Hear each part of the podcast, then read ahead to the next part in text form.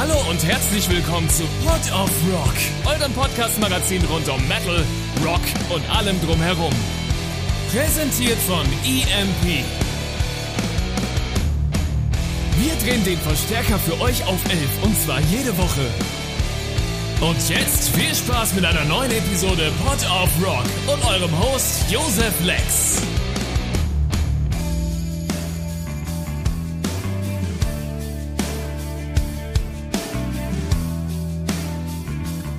Hallo und herzlich willkommen. Ich bin's mal wieder, euer Lieblings-Josef, wieder zurück in der Goblin-Höhle. Es ist, äh, es ist mir draußen ein bisschen zu kalt geworden. Das Wetter wird auch ein bisschen schwächer. Man merkt, es ist äh, jetzt aktuell Zeitpunkt der Aufnahme September.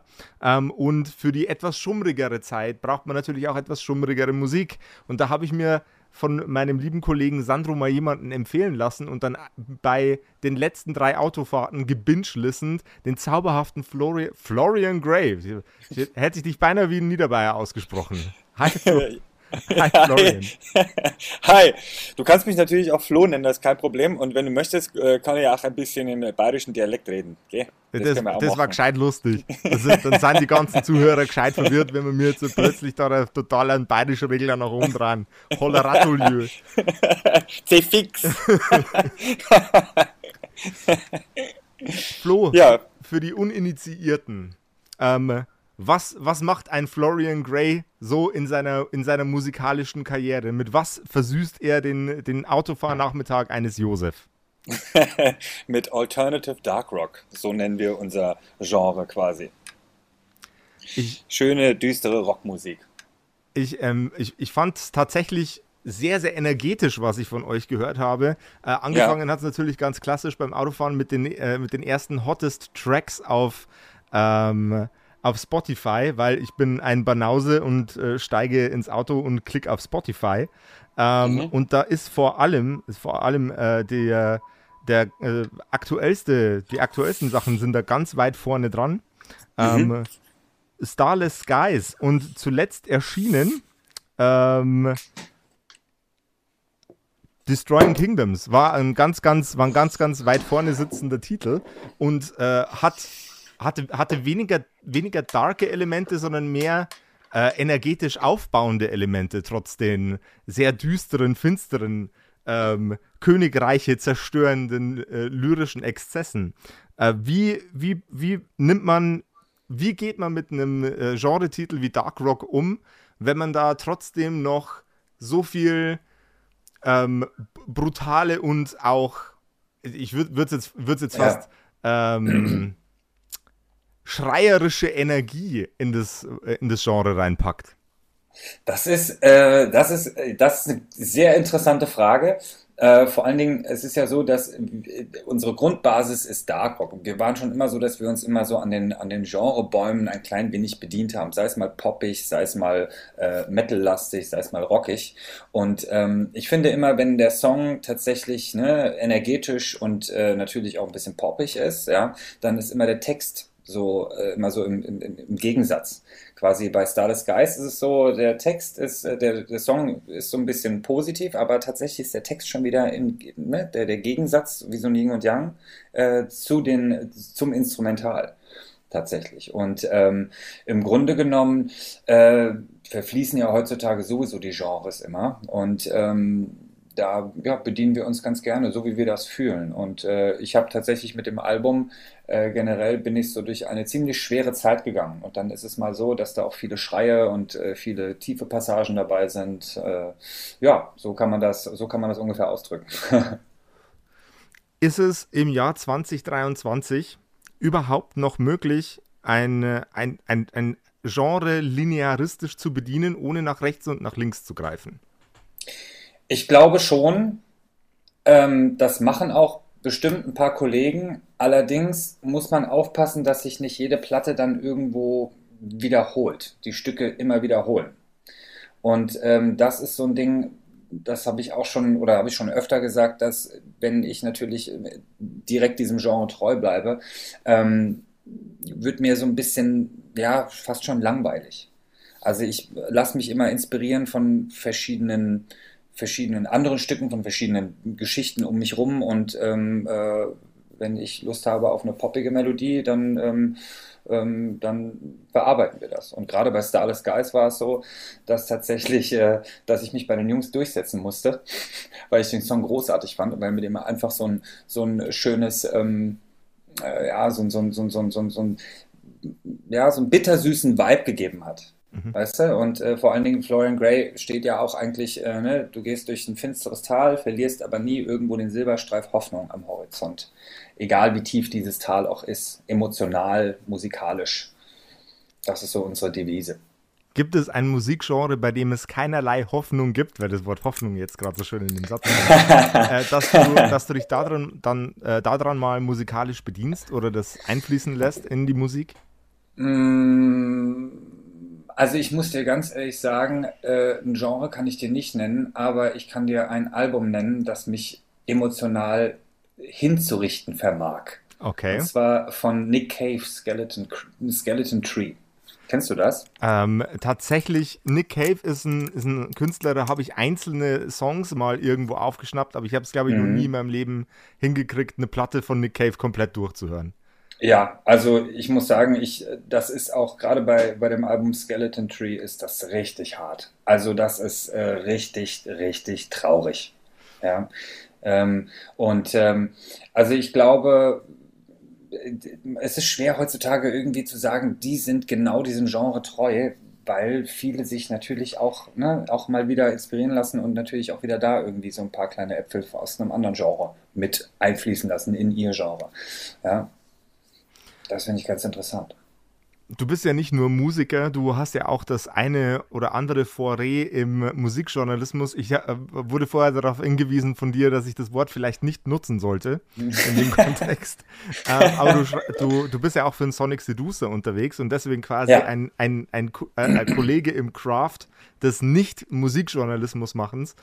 Ähm, wie wie, wie, wie kam es dazu und kann man, wenn man eine ähm, eine Position einnimmt, in der man über Musik oder über Events schreibt ähm, und gleichzeitig Musiker ist, überhaupt ähm, ist, überhaupt und wie ist es dann möglich? Eine dreischichtige Frage, oh mein Gott, Josef. ähm, und kann man unparteiisch sein? Kann man unparteiisch sein? Ähm, auf jeden Fall. Ähm, ich glaube tatsächlich, dass ähm, ähm, dass, dass das, ich glaube, das ist immer jedem selber überlassen. Also angefangen hat es beim, beim Sonic Seducer, mh, mm, dass ich mal gefragt wurde, ob ich das machen möchte. Das war so eine Idee, weil ich kenne, ähm, ähm, bin schon mit dem äh, Herausgeber äh, schon lange befreundet und ähm, das war ganz interessant. Vor allen Dingen waren die Sonic Seducer Interviews früher mal so ein bisschen länger und äh, sehr lange Monologe in Bezug auf äh, die, die, Fragestellung. Und dann äh, war meine Idee einfach, das so ein bisschen aufzubauen wie früher bei MTV und wie war die Festivalbeiträge. Mhm. Spritziger, ein bisschen äh, kürzer und ein bisschen mehr entertaining, dass die Künstler ein bisschen Spaß haben, dass natürlich auch erstmal alles abgegrast wird, was natürlich an Album-Promo laufen muss und äh, oder soll und kann. Das ist auch sehr, sehr interessant, dann noch Hintergründe zu hören. Ähm, aber dann kommen wir immer zu so einem, entweder ein Spiel oder wir machen, wir haben zum Beispiel mit Blutengel der Band haben wir Blutorangenessen gemacht. Das heißt, da war zum Beispiel eine war Blutorangen, da war zum Beispiel äh, Tabasco drauf auf ein paar Ecken, dann war auf einem war Pfeffi und auf dem anderen war Jägermeister. Zum Beispiel, ja. Und das ist dann, ähm, wir fragen natürlich die Bands vorher, ob das in Ordnung ist. Ähm, das ist so ein bisschen selbstironisch, aber es ist auf keinen Fall negativ gemeint, sondern wir wollen natürlich so ein bisschen äh, die, so in einem netten Talk ähm, die, die, die Künstler auch so ein bisschen herausfordern positiv. Und das ist bisher ganz gut angekommen. Wir haben zum Beispiel mit dem Eisbrecher Alex über Lego gesprochen. Ähm, und ähm, was haben wir noch gemacht? Ähm, äh, ich habe mit äh, Sharon den Adel von äh, Within Temptation habe ich äh, Never Have I Ever gespielt. Oh. Das war sehr lustig, ja. Und ähm, ja, und so, so, so, so kleine Spielchen. Also ähm, dann sagen die Künstler dann auch teilweise, dass es eben, dass ich alles fragen kann. Ansonsten, wenn denen was nicht recht ist, dann ähm, können wir das auch rausschneiden. Ja, das ist kein Problem. Aber ansonsten, alle waren bisher ganz positiv. Und äh, ja, es kommt gut an. Und ähm, als Journalist würde ich mich definitiv nicht bezeichnen. Ich habe keinerlei ähm, fundierte journalistische Ausbildung. Ich habe einfach nur den Traum gehabt, als ich 16 war, VJ zu werden bei Viva und MTV und lebe jetzt quasi in meinem Alter heutzutage meinen Traum. Und ähm, hänge mich da auch gerne rein in die, äh, in die Interviews. Und wir, also mein, mein, mein Kollege, der Kameramann und ich, wir sind da so ein Team. Wir ähm, ähm, ja, schauen dann halt, welche Fragen ganz interessant sind, welche Spielchen können passen, ja, ohne den Künstler bloßzustellen. Also es soll alles äh, positiv und ähm, ja, alles äh, ne, entertaining bleiben. Jetzt kommt eine fiese Frage. Wie würde ja. eins dieser Spiele aussehen, wenn der Plan wäre, den Künstler bloßstellen zu wollen? ich glaube, dann würde ich tatsächlich äh, eine böse Variante von Never Have I Ever äh, spielen. Okay. Und würde, und würde, was weiß ich, wenn zum Beispiel, äh, ne, gab ja vor, ich glaube, x Jahren mal der Pipi-Prinz, der an irgendeinen äh, Palast gepinkelt hat, würde ich sagen, äh, never have I ever peed on a palace. Oder irgendwie sowas.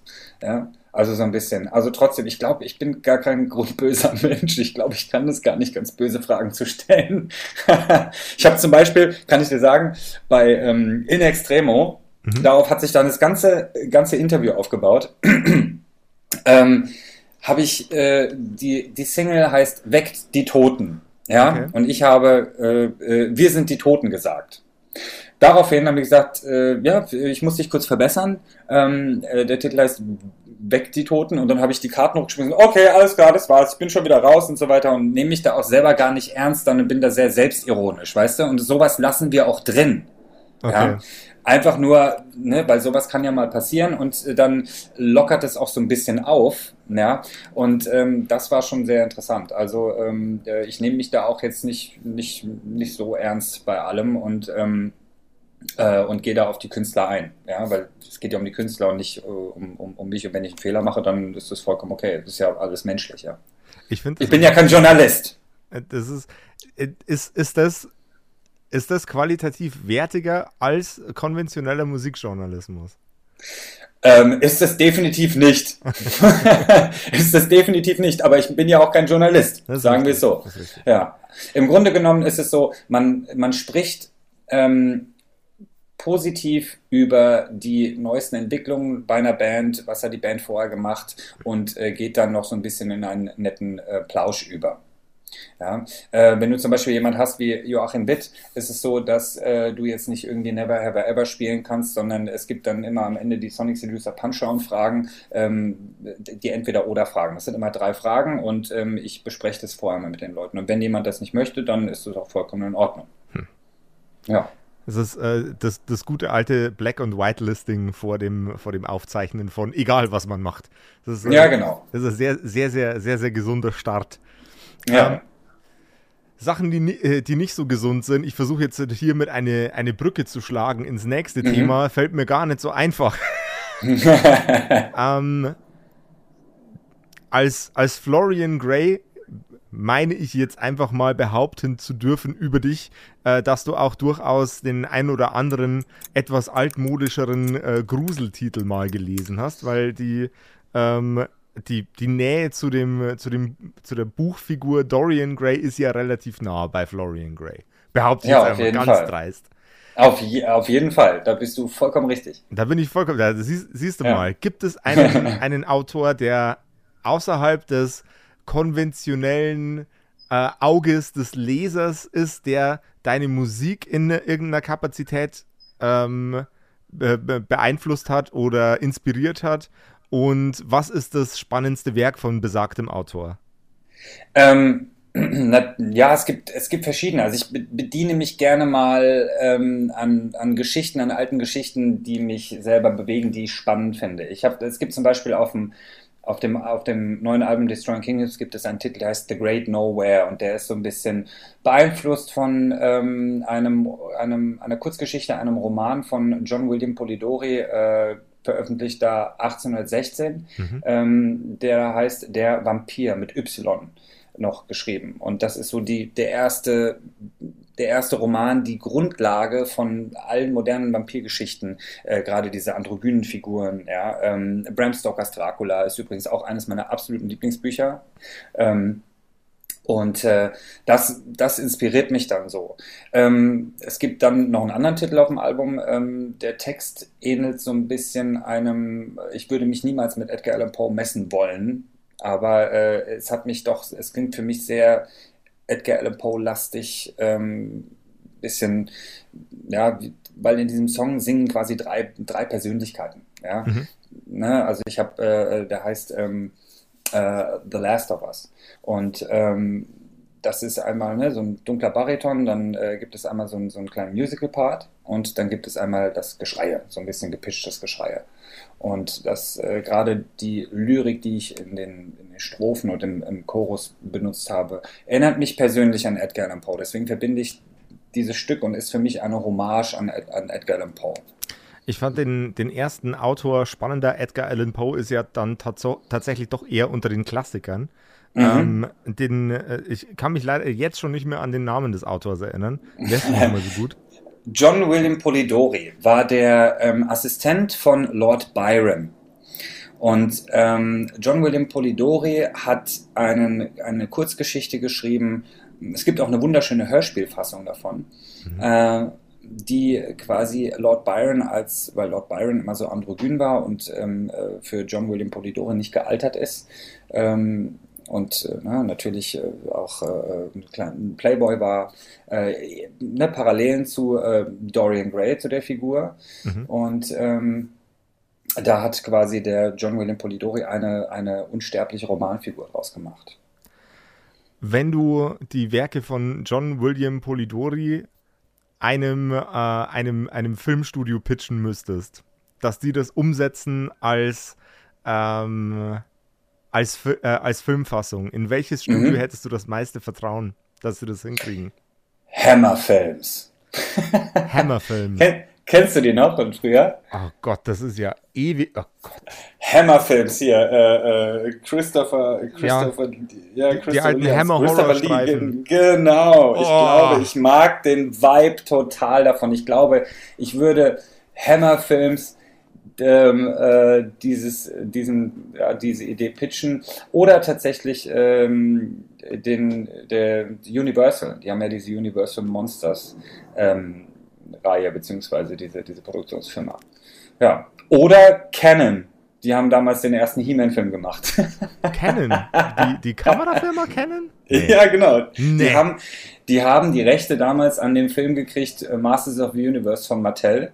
Okay. Und äh, äh, haben dann tatsächlich äh, sich mit Mattel geeinigt, äh, ja, so und so viel Geld stecken wir da rein und äh, was weiß ich. Und äh, tatsächlich äh, hatten Canon nicht so viel Geld und dann ist ihm während der Produktion äh, ist die, die Kohle ausgegangen. und dann ähm, ja, ist diese letzte Szene zwischen He-Man und Skeletor, Dolph Lundgren und äh, Frank Langella musste, äh, ist geheimlich gedreht worden, dass der Film überhaupt ein Ende hat. Ja, ja. So viel dazu. Also, äh, ähm, aber ich glaube, ich, ja, ich glaube, ich bin bei Hammer Films. Ich rieche gerade, du, du, bist ein, du bist ein alter Filmbuff. Äh, alter Film- und Buchbuff. Ich bin voll der Nerd. Ich, oh, ich habe so viel unnützes Wissen. Ich bin ein wandelndes Batman-Lexikon, teilweise Filmlexikon, äh, Horror-Lexikon, Vampirfilme-Lexikon und äh, meine Lieblingsserie Geisterjäger John Sinclair. Da bin ich das wandelnde Sinclair-Lexikon. Okay, äh, Lieblings-Batman-Comic-Reihe Lieblings auf drei? Oh Gott, ähm, oh Gott, oh Gott, oh Gott, es gibt so viele, oh Gott, oh Gott, oh Gott, oh Gott, oh Gott. Ich glaube, The Killing Joke. The Killing Joke? Hast, mhm. du, die, hast, du die, hast du die Verfilmung gesehen, diese desaströse von The Killing ja, ja, ja, ja. Ja, ja, ja. Ja, ja. Schrecklich. Das war. Schrecklich. Du kannst Alan Moore, du kannst Alan Moore nicht verfilmen. Selbst ja. wenn du es gut machst, ist es immer noch nicht so gut, dass es sich anfühlt wie Alan Moore. Ja. Das war bei. Ich muss der. Ja. Entschuldigung, wenn ich, wenn ja. ich jetzt. Wenn ich nee, alles gut, erzähl, erzähl, erzähl. Ich hab dich noch Watchmen, Watchmen, der Watchmen-Film war echt gut. Und dann mhm. liest du den Watchmen-Comic und du kannst dir den Film nicht mehr anschauen. Ja, das ja, ist, das stimmt. Das ist unmöglich. Ja, das stimmt. Aber ich muss dir sagen, ähm, als ich, als damals, ich, Zack Snyder hat ja ich, Watchmen gemacht und als ich damals mitbekommen habe, dass der äh, das äh, DC-Universum ähm, ne, äh, dann ausbaut ähm, mit Filmen und seine Trilogie, Trilogie da macht, dachte ich ganz geil. Und äh, meiner Meinung nach, was er gemacht hat, er hat äh, Ben Affleck als Batman besetzt und äh, ist ein, also kann ich dir sagen, ist mein Favorite Batman. Egal, ob ich jetzt hier voll den Frevel äh, äh, und voll die Ketzerei anfange, aber Ben Affleck ist mein Favorite Batman. Mein äh, Live-Action-Favorite, Live-Action-Batman. Absolut. Weil der ist so, wie er, so, so stelle ich mir Batman vor heute. Ja, ich, ich glaube, würde der oben an der Ecke, äh, an, der, an der Decke irgendwie hängen und ich wäre irgendwie ein Gangster oder sowas, ich würde mir die Hose pissen. Also von daher, und äh, dachtest du, Christian Bale haut drauf im Film, dann guck dir äh, die Extended Fight Scene in Batman vs. Superman Dawn of Justice an. noch, noch ein kurzer, wo wir gerade dabei sind, uns selber zu diskreditieren. Ich habe vor kurzem den The Batman-Film mit Robert Pattinson als Batman gesehen. Mhm. Und man muss ihn leider scheiße finden, weil Robert Pattinson Batman spielt. Aber mhm. für einen jungen Bruce Wayne, der so gerade äh, Mitte, Ende seiner 20er ist und versucht irgendwie seinen Scheiß auf die Reihe zu kriegen, das hat Robert Pattinson gut hingekriegt, diese Art von Batman zu porträtieren. Mhm. Der Film ist echt gut. Also äh, der Film ist wirklich gut. Das Einzige, was mir nicht gefällt, dass, dass Robert Pattinson dann wieder diesen verletzlichen Emo Bruce Wayne spielt. Ja, also das ist mir teilweise ein bisschen zu äh, zu viel. Ja, klar, er, hat, er fängt gerade an, ja, aber da gibt es ja auch noch Batman Year One zum Beispiel und äh, ähm, das ist dann wieder ein bisschen anders, ja. Geschweige denn fand ich äh, tatsächlich Christian Bale als jungen Bruce Wayne tatsächlich noch einen Ticken besser.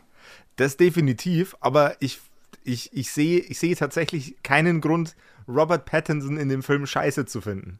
Klar, mhm. Äh, an ein paar Stellen hat es vielleicht an der Direction ein bisschen gehadert, aber mhm. die meiste Zeit war, war, war, der, war der echt solide als junger mhm. Bruce. Muss ich, mhm. muss, ich ganz, muss ich neidlos gestehen, ähm, ist, ist recht, recht weit oben in meiner Lieblings-Batmans-Rangliste. Mhm. Ich finde den Soundtrack auch großartig. Ich finde, ich finde, ich finde den äh, fantastisch und ich finde die ähm, äh, Zoe Kravitz als Catwoman fantastisch. Die war, also so stelle so stell ich mir Selina vor. Absolut. Vollgas. Ja, absolut. So, äh, ja, ich sehe schon, wir sind hier, wir sind beide die, die, die, die Obernerds. Das ist total geil. Ich feiere das gerade. Mega. Ja, mal sehen, wie der nächste wird. Also, keine Ahnung. Es gibt ja jetzt Bad, uh, The Batman uh, Part 2 und uh, ich bin mal gespannt. das Einzige, was mich stört an dem Kostüm, ist der Kragen. Ja, also und und dass die dass die hier ne, an den Handgelenken, dass das äh, festgezurrte äh, Gurte sind. Ne? Dieses kleine, diese drei Fledermausecken da an den, an, den, an den Handgelenken, was auch immer das Klingen oder was auch immer das sind. Das, äh, das Kostüm muss noch ein bisschen improven. Also Kürzere Ohren. Ta tatsächlich, also ver ver verglichen mit dem, was Adam West damals getragen hat, ganz klarer Fortschritt. Ja, das stimmt. Das stimmt allerdings. alles, alles, was, alles, was thematisch besser passt als das, was Adam West getragen hat. Finde ich okay. Ja, das stimmt. Ja, das stimmt. Absolut, muss ich sagen. Aber ich bin auch absolut ein absoluter Fan von Adam West. Ich habe äh, tatsächlich ein äh, schwarz-weiß Batman Robin äh, Bild hier hängen und äh, habe mir die, äh, ich glaube von Neka oder was auch immer, habe ich mir die schwarz-weiß Edition von den Actionfiguren geholt. Null. Original eingeschweißt, weil das war die schwarz-weiße Edition. Die musste ich unbedingt haben, ja. Großartig. Okay. Also, wenn, wenn ja. ihr also das, das ist jetzt ein Teil, warte mal, ich mache mal hier kurz einen Schnittmarker. Das, das, ist jetzt der Teil, ähm, wenn ich jetzt Dungeons and Dragons erwähnen würde, wie lange würde sich das Gespräch noch weiterziehen, wenn wir eh schon beim oh, sind? Ähm, ich muss sagen, Dungeon, äh, Dungeons and Dragons ging irgendwie an mir vorbei. Ich war tatsächlich ähm, doch eher Masters of the Universe, aber full blown, absolut. Okay, Marshall Bravestar. Zurück zu Batman. Das ist, äh, ja. ist, ist bloß ein, ein, ein, kurzer, kurzer witziger Side-Fact über äh, EMP Port of Rock. In mhm. exakt genau jeder dritten Episode ähm, endet das Gespräch mit irgendeinem Nerd-Thema und die Hälfte davon ist D&D. das ja, ist, ist irre. Ja. Aber ich bin, ich bin auch sehr glücklich mit Batman. Let's, let's, talk, let's talk more comics. Auf jeden Fall. Dämlichster Superbösewicht aus dem äh, DC-Universum. Oh, dieser, ähm, dieser kleine Kobold, wie heißt der? Den Namen musst du immer rückwärts aussprechen. Oh Gott, wie hieß der nochmal? Ja, Ja, genau. Sowas. Keine Ahnung, finde ich total bescheuert. Ähm, Wer noch? Ähm, boah, pff, ähm, ähm, boah, schwierig. Schwierig. Das gibt äh, echt, die meisten sind echt gut, aber ich überlege gerade, ob es einen total bescheuerten gibt, der Kite richtig- Man. Den kenne ich gar nicht. Kite ein- Man. Der Typ heißt Moment, Kite Man, ähm, hat, hat in der Harley and Ivy Cartoon-Serie äh, Okay. super krasse Redemption Arc. Aber das, der Premise von, von, von Kite Man ist so dämlich. Das ist einfach ein Typ namens Charles Brown. Der wohnt, Aha. in, der wohnt in einer Einzimmerwohnung irgendwo in Gotham und der hat einen Kite und einen grünen Anzug und damit versucht er, sich irgendwie durch Kriminalität zu ernähren. Das ist die Story von Kite Man. Der hat keine Superkräfte, gar nichts, der hat einfach einen Kite und der nennt sich Kite Man. Ach, ich glaube, die, ich glaub, die Episode habe ich gesehen. Es ist, Ich glaube, die habe ich gesehen. das ist, äh, fall- falls du, falls du Harley und Ivy nicht komplett durchgebinged hast, Nee, Ähm, noch nicht. do it. It's Okay. glorious. It's glorious. Okay. Ich weiß nicht, ob man es wirklich legal in Deutschland angucken kann. Äh, auf dem Flug äh, im, äh, zum Jahresbeginn in die USA habe ich einmal alle Folgen durchgeguckt. Auf dem, Ach, äh, geil. ich glaube, ein American Airlines Flug war das zum 70.000 Tons of Metal. Ja, ich glaube, die gibt's hier, ich glaube, die gibt's bei Prime. Die kannst du bei Prime kaufen. Ein paar habe ich mir äh, runtergeladen und habe die geschaut. Sensationell. Die ist wirklich gut und Kaylee Kuso als äh, Harley Quinn ist eine bessere Ja, Harley Quinn stimmt. als Margot Robbie. Und wer was Ja, anderes sagt, stimmt. lügt. Ja, stimmt, stimmt, stimmt, stimmt. Ich, wobei ich aber bei, bei Margot Robbie muss ich sagen, die hat, die hat tatsächlich so ein, so ein, äh, gerade in Suicide Squad, man mag ihn oder man mag ihn nicht, den Film, ähm, äh, äh, hat sie tatsächlich dieses Irre, Ja. ja. Äh, das muss ich ihr echt, ähm, äh, das muss ich ihr echt hoch anrechnen. Also großartig. Aber äh, aber Kaylee ist halt auch richtig gut, ne? Die ist Ja. einfach. Die, Ja. äh, ich- bin, ich bin glücklich, dass die Zeiten endlich vorbei sind, wo sie Big Bang Theory gemacht hat. Weil das, Mhm. war, kein, das war keine gute Zeit. Kennst du die Serie mit ihr auch, ich glaube bei Prime oder sonst wo, The Flight Assistant? ja. Hast, hast du die gesehen? Ich hab habe die exakt- zweite Staffel noch nicht gesehen. Ich habe exakt eine Folge davon gesehen, weil meine Freundin unbedingt wollte, dass ich es mit ihr angucke. Ja. Okay, verstehe. Also es ist schwierig, also es ist, äh, ja, es ist, ähm, äh, also man muss, es ist wie so eine, es ist wie so Reality-TV irgendwo. Du musst, äh, du willst ausmachen, aber irgendwo willst du es trotzdem weitergucken, weil sie halt von einem Fettnäpfchen ins andere geht. Ja, und du denkst so, oh no. Das, Ja. das ist. Das ist äh, ähm, pei- pein, peinliche, peinliche Happenings im äh, normalen Leben sind, glaube ich, nicht mein Genre an, Ja. an Entertainment. Ich stehe tatsächlich eher so auf den ähm, al- alten 80er Jahre Superheldenkram Oh äh, ja. und, und weirden, weirden Nerd-Shit. Oh ja. Keine Ahnung, den, den, den, verrückten, den verrückten Unfug, den der Zack Smith und der Calvin Green schreiben. So, da, der einfach, weiß ich nicht, der, der sie eigentlich, wo, wo da eigentlich ans Hirn langst, wenn es ein Buch von denen in der Hand hat. Jetzt habe ich mal eine Frage. Hast du auf Netflix die neue Masters of the Universe äh, Revelation-Serie gesehen von Nein. Kevin Smith? Nein. Lass es. Lass es bleiben. Lass es bleiben. Es, es tut in der Seele weh. Es tut, also sie wollen jetzt mit Revolution das nochmal wieder aufholen und weitererzählen. Ja. Okay. Ich meine, es ist wirklich interessant. Aber Kevin Smith kommt erstmal an Ist und äh, Kevin bringt, Smith oder? ja, ja, Okay. genau. Und bringt erstmal alles durcheinander. Und ähm, ich weiß gar nicht, ob man das hier sagen darf. Äh, lässt He-Man sterben? Zweimal? Habe ich dich jetzt ge gespoilert? Es tut mir sehr leid. Also, Anyway. äh, ich muss, jetzt muss ich Spoiler-Alerts einbauen in die Episode. Toll. Ja, genau. Auf jeden Fall, es passiert was. Es passiert ganz viel. Und es ist so, dass ähm, dieses klassische Heldenverhalten oder der Helden He-Man als Held rückt, also He-Man als Hauptfigur rückt in dieser Serie in den Hintergrund. Aber die Fans wollen ja gerade He-Man in der Hauptrolle sehen, ja, in, in, im Fokus. Und das hat er ganz unglücklich gemacht. Ähm, fand ich jetzt nicht so dolle und äh, ich hoffe, dass äh, Revolution besser wird. Wir drücken, wir drücken uns selber die Daumen, dass das, Auf jeden äh, Fall. dass, dass das Ding besser wird. Ich habe es noch nicht gesehen. Vielleicht das nächste Mal, wenn wir, wenn wir miteinander eine Episode aufzeichnen, dann sprechen wir nochmal drüber, weil vielleicht habe ich es bis dahin Auf jeden Fall. das reinzuziehen. Auf um, ähm, jeden Fall. Ihr da draußen, äh, schnappt euch, äh, de, also, äh, Flo, was, was, was steht denn bei dir überhaupt noch so an in der nächsten Zeit? Jetzt sind wir so, so abgedriftet, dass ich gar nicht mehr weiß, wo wir, hin, wo wir sind hier. das, ist, das ist total geil. Ich verliere mich auch ultra gerne in, in, in, in Interviews in Nerdkram. Es endet immer wieder ähm, mit, mit, äh, mit nerdigen Gesprächen und ich liebe das. Ähm, also, ich äh, fasse das mal kurz zusammen. Ähm, wir sind gerade mit Mono Inc. auf Tour und sind jetzt äh, am Wochenende in Görlitz. Dann sind wir in Lübeck. Das ist dann der Tourabschluss. Wir supporten gerade Mono Inc. Ähm, dann gibt es am 20. Oktober im Logo in Hamburg ähm, sind wir auf dem Misfits Festival zusammen mit äh, äh, Sandro quasi, mit seiner Formation, mit Sans mhm. ähm, und mit zwei anderen wunderbaren Bands. Und dann äh, ist erstmal für mich das Jahr rum. Ich muss mich wieder operieren lassen am Knie und äh, dann sieht man sich dann ähm, ja, im März und im April ähm, mit Mantra auf Tour. Da gehen wir nochmal mit Mantra, äh, mit der Band Mantra auf Tour. Und ähm, dann für Ende des Jahres ist auch schon wieder was geplant. Ja. Also es, es, es bleibt spannend. Freunde der Sonne, äh, schmeißt euch vor den Rechner, kauft ganz viele Konzerttickets für, äh, für Mono Inc., Mantra und was sonst und Sans und was sonst noch so ansteht und wo Florian Gray mit, äh, mit voller Pracht dabei sind. Äh, schmeißt eure, euren, eure Hörapparate in Richtung Spotify und äh, checkt Florian Gray aus, falls ihr es noch nicht getan habt.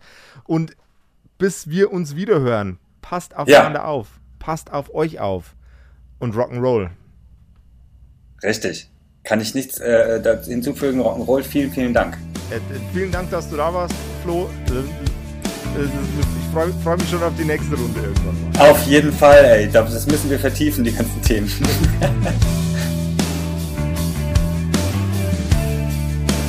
Das war Pod of Rock, euer Podcast-Magazin rund um Metal, Rock und allem drumherum. Präsentiert von EMP. Und für Musik auf den Augen werft doch einen akustisch formulierten Blick auf emp.de. Mit dem Code PODOFROCK erhaltet ihr satte Rabatte auf eure EMP-Bestellung und unterstützt so unseren Podcast.